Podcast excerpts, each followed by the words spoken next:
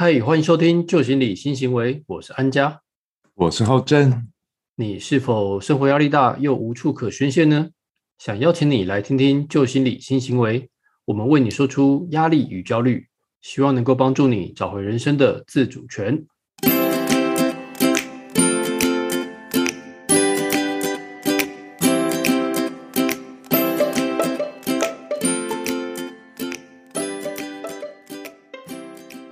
浩正哦，最近都线上开会与讨论工作，很久没有当面碰面喽。不过啊，我知道浩正这边最近发生了不少事情哦，所以想问问浩正，你最近过得好吗？哎，最近真的是多事之秋哦。那前阵子大家都知道，我我的猫儿子阿卷就是住院出院了，呃，又再次的他食欲又变得比较差，然后回诊之后，医生建议说又要住院。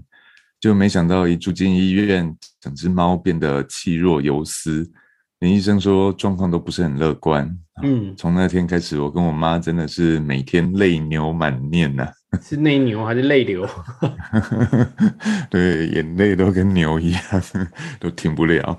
嗯，仿佛就好像随时都做好告别的心理准备。嗯嗯，结果还没完。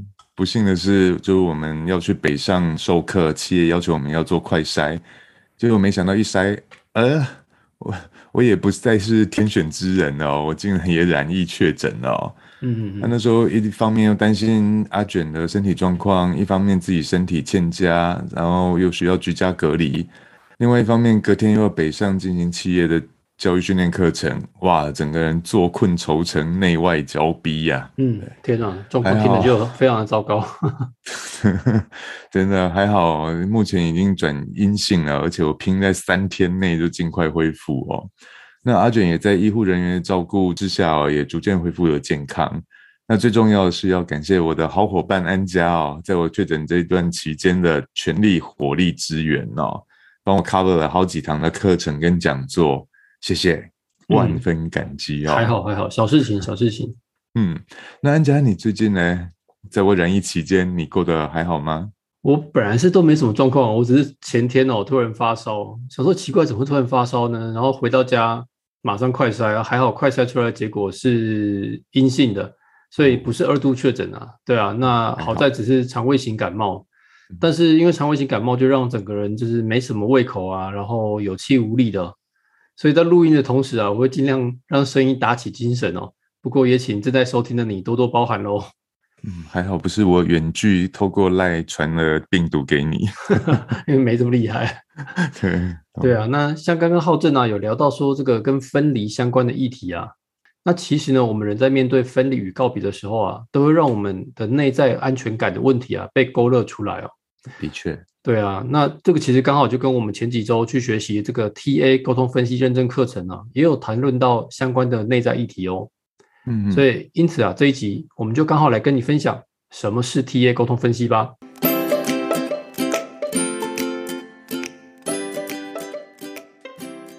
那这个 TA 沟通分析是什么呢？TA 啊，它其实最早是由这个创办人伯恩啊，Eric Bourne 他所提出的哦。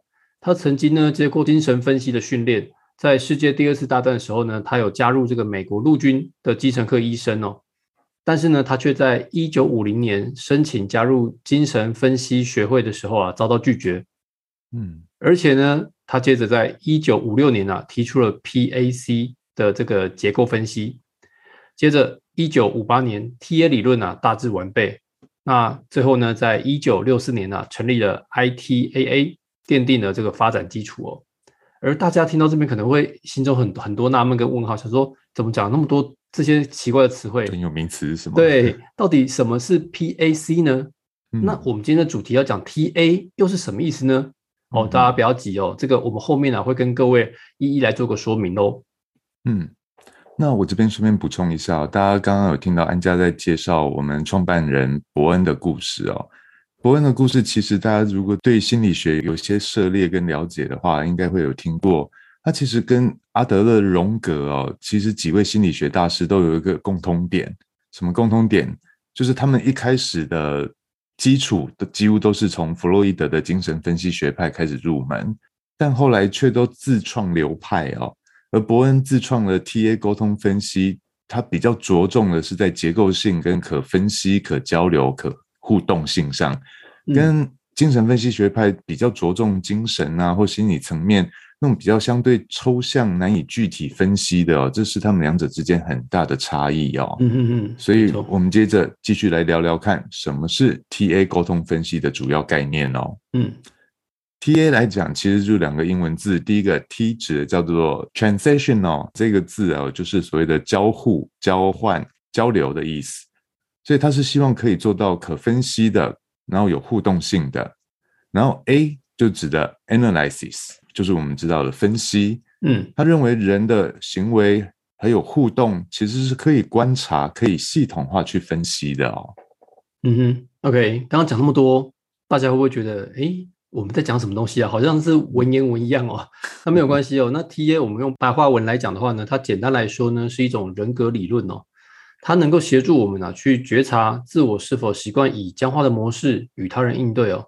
那它呢也是一个系统性的治疗方式哦，可以达到使人成长和改变的目的。对，然后这也是我们想要去学习这个流派的主要原因哦，因为。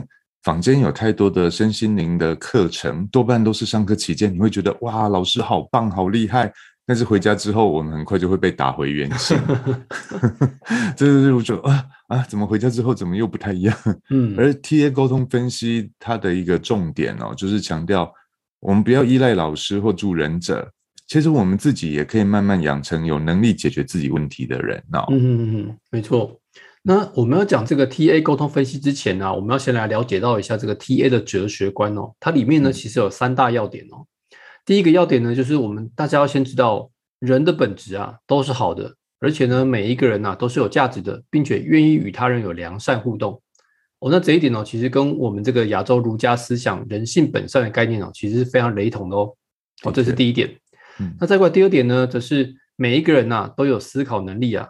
而且呢，有能力去决定跟选择啊，嗯，哦，不过讲到这里，有些人可能会想说，哎，但是我就是没得选啊，嗯，哎，不过啊，你要往下去思考一下哦，你如果没有选择，那究竟是能力出了问题呢，还是你的意愿其实出了问题？你是没有意愿去选它呢？嗯，所以老实说，其实常常会把没有选择挂在嘴边的人啊，其实会忽略一个事实，就是。其实没有选择，不愿意选择也是种选择，嗯，因为本质上你就选择放弃选择了这件事，对，听起来好像绕口令，对，所以啊，其实啊，要过何种生活啊，是自己所决定的喽，嗯，这个是第二个这个哲学观，那他的第三个哲学观呢，就是要提到人决定自己的命运啊，而儿时经验呢，会决定我们的行为模式啊，嗯。所以小时候，我们假如啊，我们很害怕父母争吵，那当父母在争吵的时候呢，哎，我们就躲开啊，与回避啊，说啊，爸妈又在吵架了，我就躲开。但是长大之后呢，又发现，哎，父母又在争吵了，那这时候呢，我们会改采以调皮的方式来中断父母争吵。那这个目的呢，就是要中断父母的状态，同时啊，吸引这成年人的注意嘛。但是呢，如果成年过后啊，他还是一样使用用旧的方法，哇，看到朋身边的朋友啊、同事啊。或者是自己的伴侣啊，在争吵的时候呢，你又直接使用你所习惯的中断状态来处理的话呢，哎，那坦白说，这个方法就已经不再可行喽。对，那就有点像很多人爱在吵架的过程当中打岔、蒙混插科的概念一样。对啊，所以说讲到这个第三点的这个哲学观呢，我们要注意到一件事情哦，这这边在谈的并非所谓的命定论哦，而是啊，我们要先去觉察一下根源可能是什么。以及往后啊，自己要过什么样的生活是由自己来决定的哦。也因此啊，人的改变呢是有可能的。对，所以如果这时候才切进来听的伙伴哦，恍惚之下、乍听之下，会误以为我们在讲弗洛伊德精神分析学派的因果论，说好像我们人的样貌就是小时候决定的啊，不是哦。T A 沟通分析，他在强调我们的命运会受到童年经验的影响，没错。但是我们的状态还有命运其实是能改变的，而怎么改变呢？它是借由提取或聚焦在当下的一些资源，重新做出选择，重新做出决定之后，并改变旧行为信念，反而它会跟阿德勒的决定论哦比较相近跟雷同哦。没错，我我们觉得我们都要聚焦于在一件事情，就是人的改变都是有可能的喽。那我们刚刚前面呢有提到这个童年时期嘛，或小时候嘛。那其实呢，在童年的时候啊，就会形成自己啊跟别人还有世界的这个基本信念和结构喽。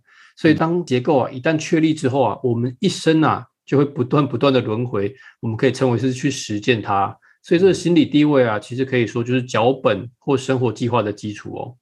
那这个所谓的呃心理地位跟这个脚本呢，我们可以把它想象成是你在看待世界的这个窗口。那这窗口呢，它如果分类的话呢，可以分成四大类来看哦。那第一种类型呢，我们可以把它称为是我好你不好。那第二种类型呢，则是我不好你好。第三种呢，则是我好你不好。那第四个窗口呢，则是我好。你也好，好有这四大类型哦。那我一个一个啊来简单的描述一下这四种窗口各自有什么样落差跟差异呢？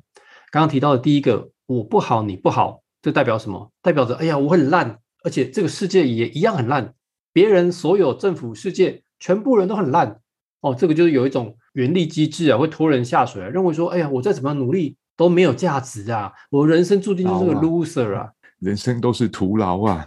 对啊，人生都是徒劳啊。那我而且对，没错，而且我会觉得我再怎么样努力都会被别人拒绝啊，都没有用啊，所以他会开始有一种自暴自弃的现象产生出来咯。那再过来第二种呢，刚刚提到第二个窗口啊，是我不好你好，然哦，大家仔细听哦，你看，当我的状态不好，可是对方的状态是好的时候呢，人呐都是会很容易去比较的。当有比较心态出来的时候呢，我们自己心中啊就会默默产生自卑感，会感到自卑跟退缩啊。但是相信各位有听我们节目都知道，我们一直不断的强调到一个词汇哦。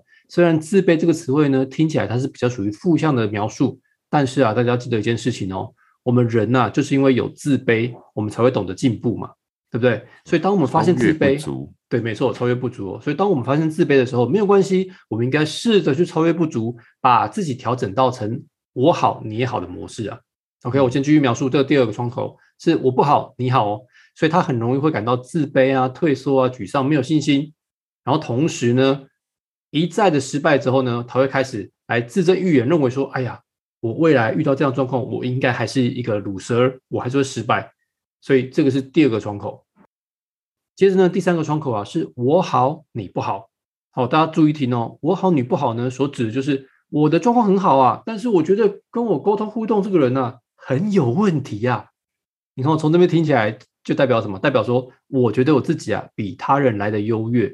嗯，哦，那有这样状况情况之下呢，我们就很容易啊，想要去控制别人，又甚至是我会觉得，哎呀，别人要管我这么多，我才不管呢。我想要用我的方式来做我的人生，所以甚至是他会用一些比较极端的方式来报复，来展现出来。所以有可能会，呃，他表现出来态度呢，会十分的傲慢啊、防卫、冷漠、攻击等等，而且会觉得，哎呀。发生任何不幸跟任何不顺利啊，都不是我的问题，都是外在环境的问题，都是别人的错。千错万错都是别人的错啊！这个就是第三个窗口。哦。那再过来呢，第四种窗口啊，跟看待世界的方式呢，则是比较健康的方式哦，就是我好你也好哦。那这个就是蛮呼应我们之前所学过 NLP 的一个核心概念哦，就是要去取得。我好，你好，大家好的一个模式啊，共荣生态平衡，对生态平衡跟这个共荣共好的模式啊，所以呢，这样的模式啊，比较能够去建设性的解决生活的问题，而且接纳每个人独立的特性，并且呢，保持着一颗开放的心态来接受你所遇到的人事物啊。好，所以这个是我们很简单的描述心理地位，其实可以分成这四种模式哦。我们人其实会进入到刚刚安家有谈到的这个脚本状态的时候，其实我们都会以儿时最习惯、最常用的心理地位来做展现哦。所以，如果儿时我就很自卑，就会入进入到我不好你好的状态的时候，他就会很习惯的在人际相处过程当中，不断的去在这个心理地位去展现他的行为。但是，这个心理地位来讲，不是一成不变的哦，也不会只有在同一个位置里而已哦。它也会因为人事物的变换不同，它会在不同的心理地位里面不断的转化。他有可能是一开始我不好你好，但是后来就会开始变成有一种复仇的心态的时候，就是我好你们都不好，对，嗯嗯嗯，所以它还是会不断的在切换哦。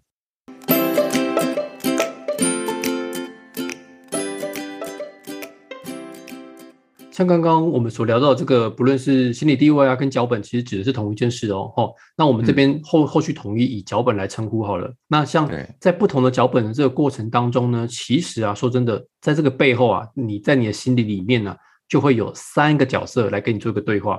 而这个三个角色呢，其实就是我们结构分析理论的基础喽，就是所谓的 PAC 啊。那这三个角色呢，个别是什么意思呢？我这边也做一个说明，让大家了解到。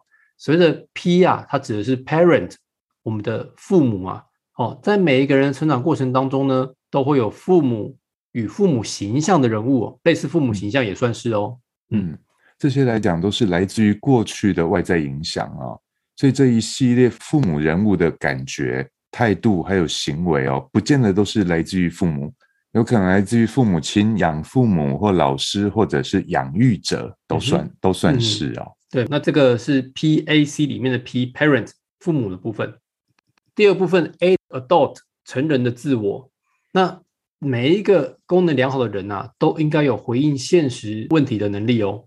嗯，所以刚刚来讲的话，parents 是来自于过去外在的影响。那这个 adult 的部分来讲，就是现在的状态。嗯，这一系列因应现在现实自动化的感觉、态度还有行为模式哦。也就是我们常常讲的叫自动导航系统，所以包含一些什么计算啊、计划啊、规划啊、直觉反应等等，都是 adult 的部分。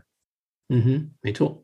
好，那 PAC 啊，刚刚介绍两个喽。那第三个呢？C 啊，则是 child，是每一个人的心中的这个儿童的自我啊。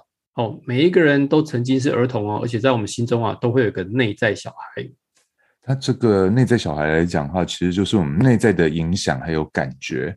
它会源于过去的一些记忆还有经验所影响哦，嗯，所以就是刚刚我们有谈到的儿时记忆哦，儿时记忆留下来的感觉、态度、行为模式等等哦，就包含我的喜怒哀乐啊，我的 fantasy 啊，我的幻想啊，一些 idea、一些点子啊，其实都是来自于内在的小孩。嗯哼，那这部分来讲的话，除了这个 PAC 之外。它其实，在 TA 沟通分析里面，会把它更细分为功能性的自我状态，嗯，会再把 PAC 又再分为 P parents 的部分，又分为 NP 跟 CP。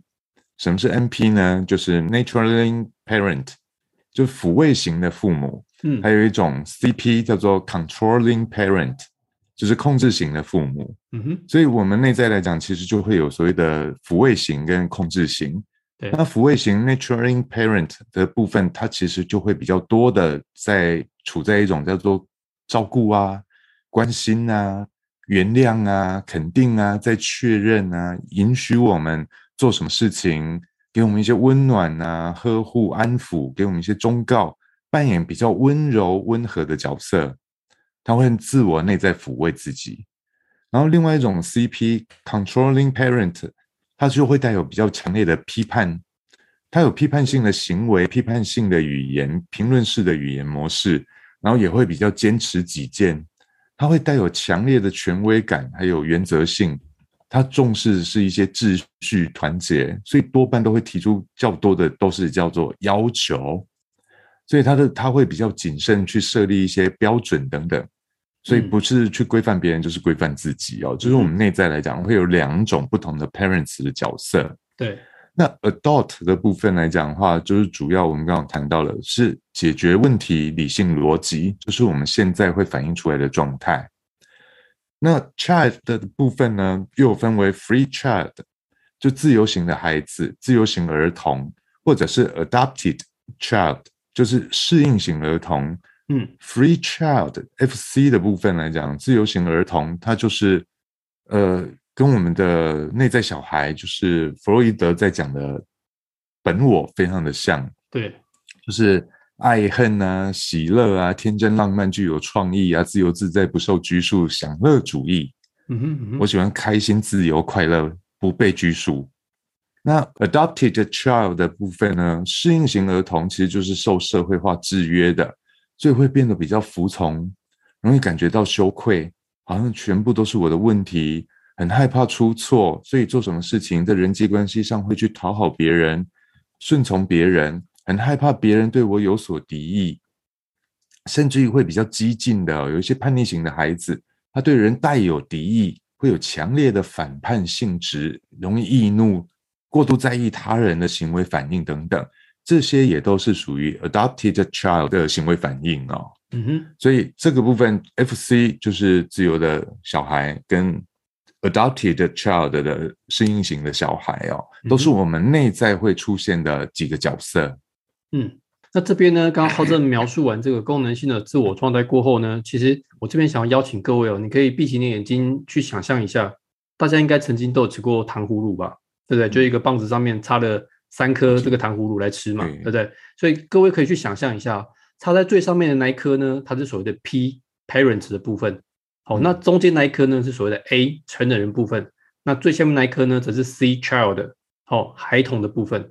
所以呢，其实啊，每一个人都会有 P、A、C 这三种状态哦。好，那第一颗呢，跟最后一颗啊，你可以再把你的糖葫芦啊再分成一半。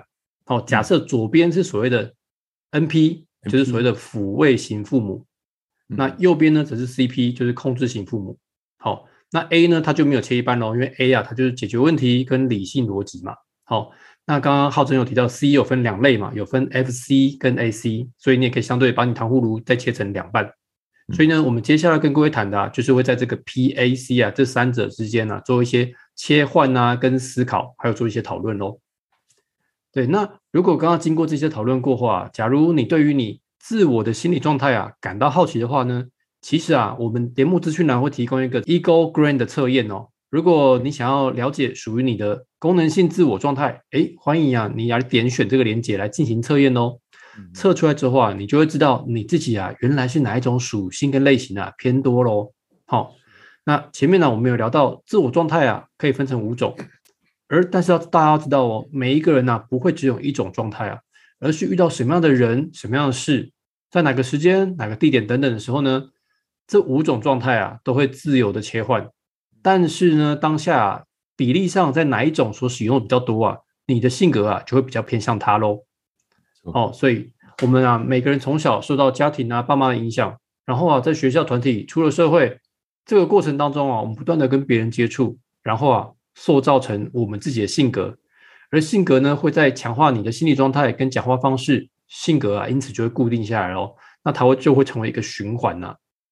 哦，所以相对的，除了自我觉察以外呢，你还可以去观察别人在沟通的时候，他大部分是以哪一种心理状态比较多。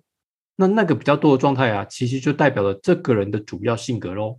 我们常常就会有听到说，哎，你的内在小剧场很多，哎，嗯，其实内在小剧场这种内在的声音呢，就是我们讲的心理声音，其实就是我们内在的对话，就是我们内在的 PAC 的自我对话。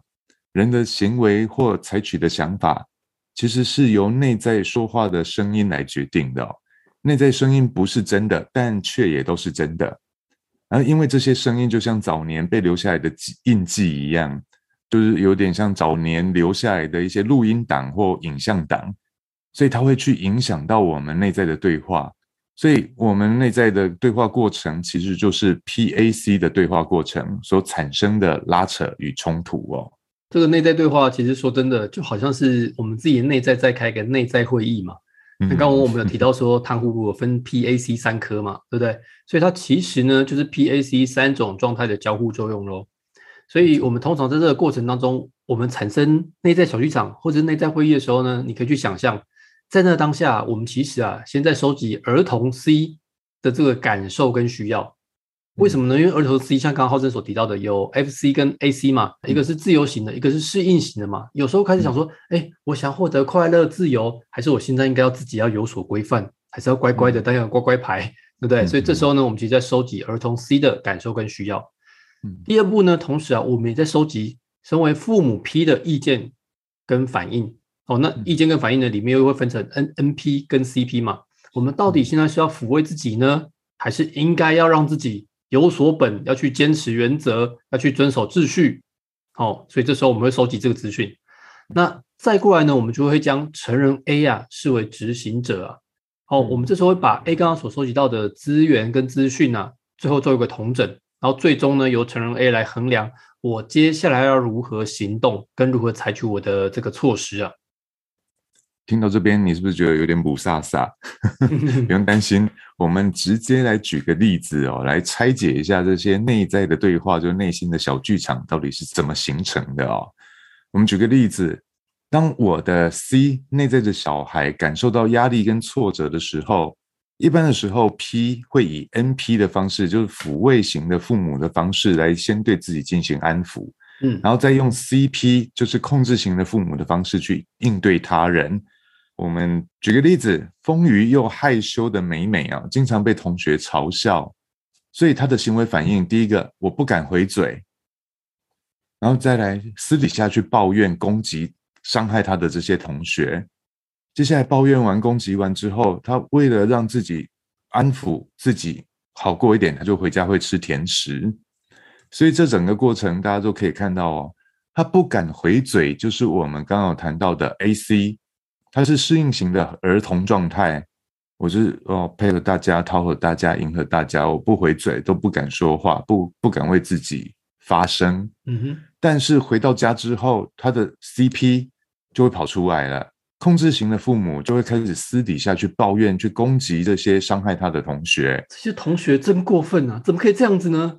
对，你怎么可以这样讲我？你们又好到哪里去？身材好了不起啊！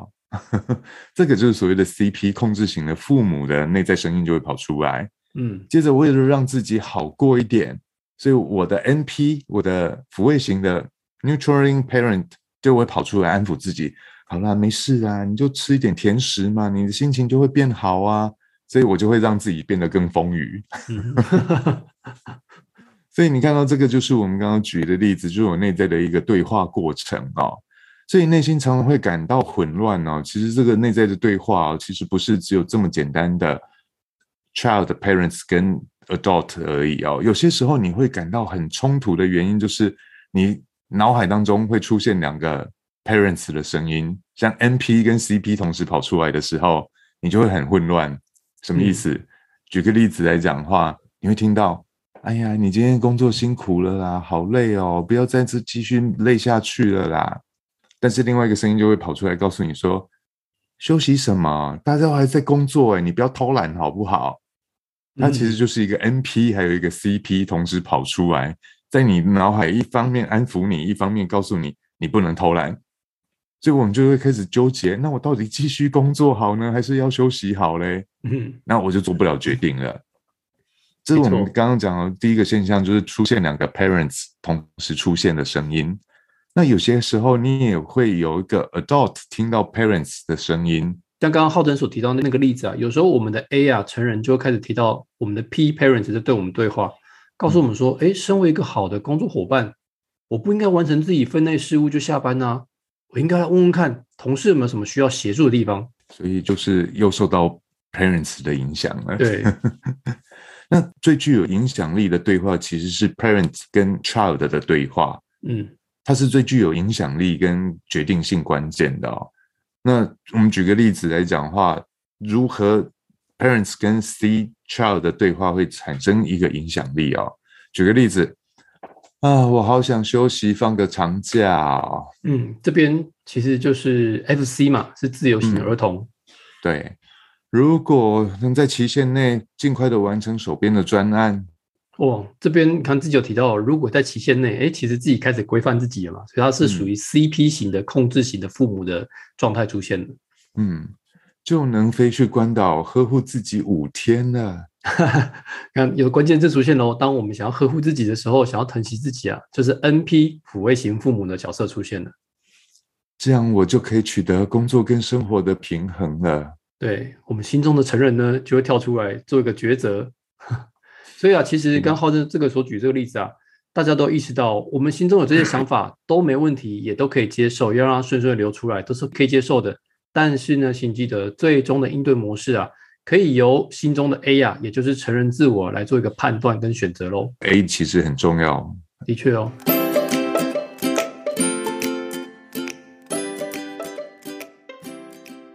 好，接着呢，跟各位分享哦，刚刚提到 TA 里面有分成三种状态嘛。P A C 嘛，所以这三种 P A C 的状态呢，他们其实会互相沟通啊。那当我们平常在与他人互动的时候呢，其实也蛮有趣的哦。你可以注意到，沟通里面啊，可以分成三种模式哦。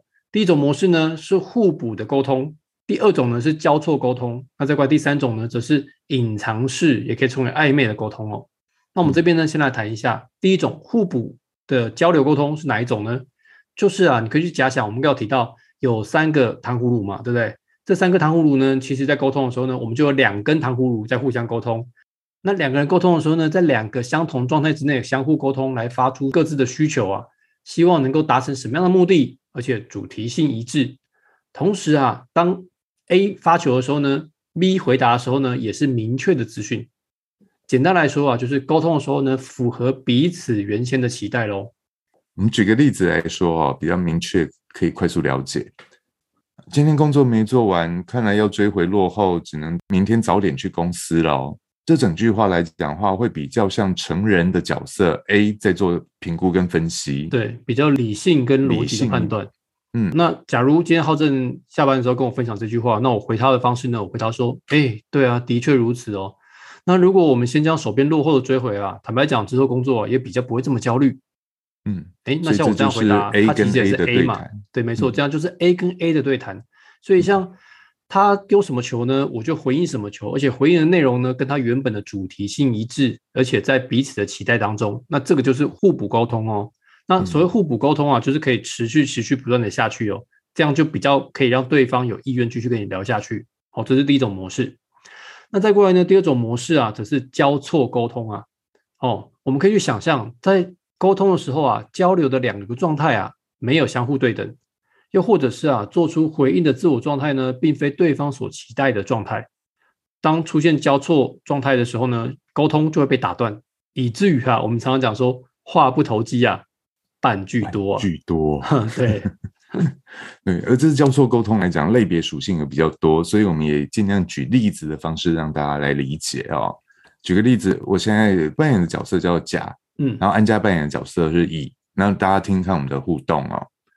哎，你有看到我的书吗？你有特别交代我看管吗？嗯，我们刚刚这两段对话，浩正跟我的状态个别是什么呢？对，分别扮演是 P、A、C 哪一种角色？对，所以浩正这边麻烦你再重复一次哦。你有看到我的书吗？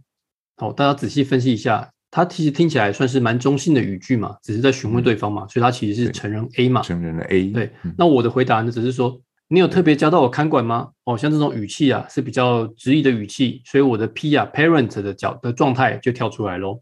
嗯，那我们再第二个例子啊，哎，现在几点了？